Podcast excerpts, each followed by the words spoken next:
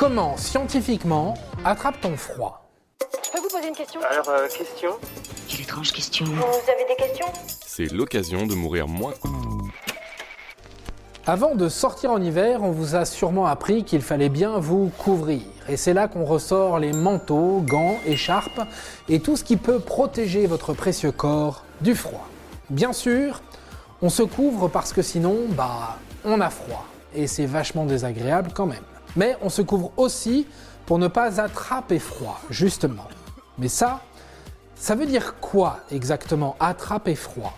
Tout le monde le sait, quand on passe beaucoup de temps dehors sans ces précieuses 8 couches de vêtements, eh ben on finit souvent par choper un bon vieux rhume, ou pire encore, une petite grippe. Tu manges avec ton manteau maintenant? J'ai froid.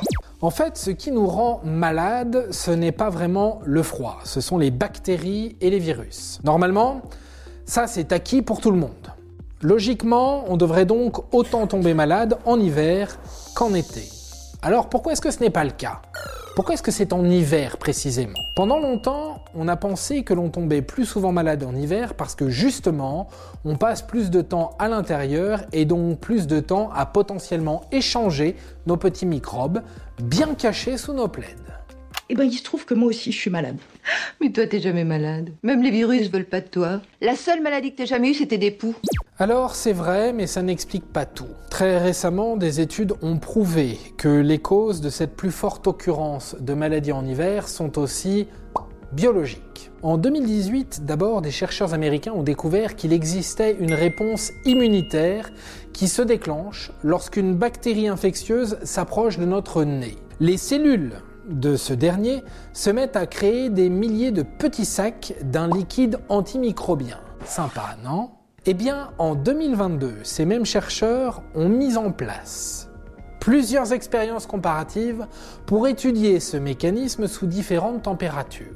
En prélevant de la muqueuse nasale et en le mettant en contact avec certains virus communs, les scientifiques ont constaté que la réponse immunitaire est bien moins efficace à basse température. En dessous de 5 degrés, c'est près de 50% de ces fameuses cellules de défense qui disparaissent. Personne n'est dehors ce soir. Il fait froid, les gens restent chez eux. L'étude, publiée le 6 décembre 2022 dans la revue The Journal of Allergy and Clinical Immunology, est la première publication qui prouve que le froid provoque bien une faiblesse immunitaire dans notre corps et donc une augmentation de chances de choper la crève. Et du coup, c'est quoi la meilleure solution pour se prémunir de tout ça? Selon Benjamin Blayer, directeur de l'étude, la réponse est simple mettre un masque. Le bénéfice est double, non seulement les microbes ne passent pas, mais en plus le nez reste au chaud. Donc, en pleine forme pour se battre contre les virus les plus coriaces. Puisqu'on vous dit qu'il est efficace, ce petit bout de tissu ou de papier. Pour ceci comme pour tout, sécurité, discipline, efficacité, sergent-major. Alors, la prochaine fois que vous entendez quelqu'un dire que le froid ne rend pas malade, vous savez, le genre de personne en t-shirt mi-février, eh bien vous pourrez lui parler de cette étude. Et voilà, maintenant, vous savez tout. Au revoir, messieurs, dames.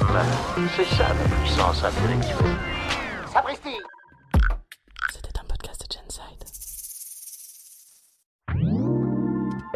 Avant de partir, attends, j'ai un truc à te dire. Viens découvrir notre podcast sexo, S'exposer. Deux minutes pour tout savoir sur la sexualité masculine.